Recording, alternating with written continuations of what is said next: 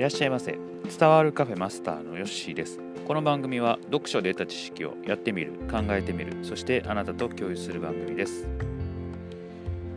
今日も原坂一郎さんの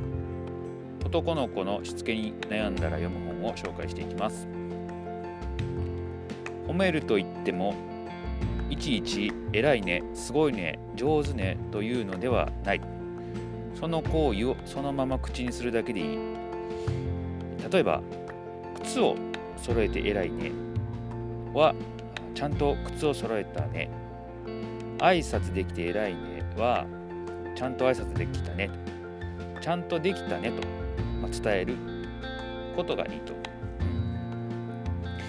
これねあのちょっと意識しながら最近はやってますね。あの確かにこう子供できたらね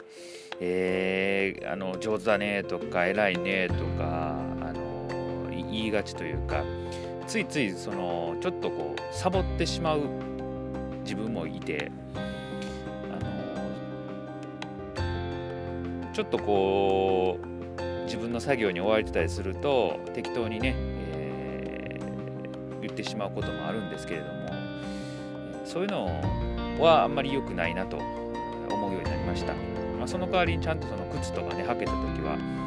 あちゃんと履けたねと言うようにしてますしご飯が最後まで食べれるようになったらしっかり食べれたなっていうように最近はしてますね。まあ、確かにそのあのー、上手だねとか、あのー、すごいねとか言うのもね悪くはないかなと思うんですけれどもより、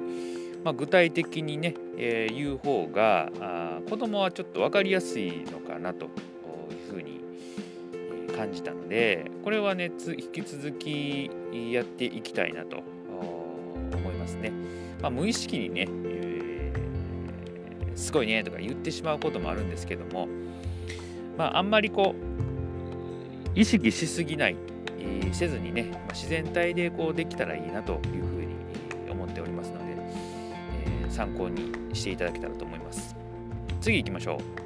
う、させたいことは具体的な言葉で伝える、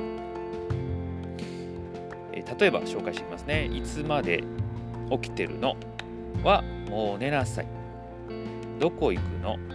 戻っておいて。誰がそんなところに捨てるの？はそこに捨てないでね。どうしてそんなことするの？はそれはダメ。はい。この,、まあ、この例文の聞いてもらえたら分かると思うんですけどもあのまあ、子供はこうはっきり言ってあげた方が分かるのかなと。もうちょっとこう年齢がね高くなってくるとあのそこから言葉の意味を推測して理解できるのかなと思うんですけども子供がやっぱり小さいうちはえダメな時はね、回りくどい言い方せんとダメだということが大事だと思いますし、えー、ここに書いてあるように具体的な言葉でね伝えるとこれはねすごく必要なのかなというふうに思いますね。まあ、どんだけねあの具体的に言ったところで聞かへん時はもう聞かへんので、まあ、それはね、あのー、もう思っといた方がいいです。はい、どんだけいい言い方をしても全然心に響かない行動に移さないということはあります。はい、ですのであのその1回だけで判断せずにね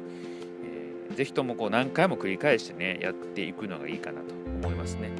で多分その子供によってその入る言い方って違ってくると思うんで、それをね見分けられるようになったらだいぶ、えー、楽になるのかなと思うんですけどまだまだ私も把握できてないことがいっぱいあるので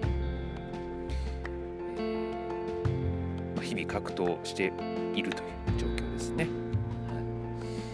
まあ、ただね、最近はやっぱりこう、具体的に言うようにはしてるかなと。曖昧さをやっぱ子供に言うても分からへんで、その辺はちょっとね、気をつけるようにはしています。はい。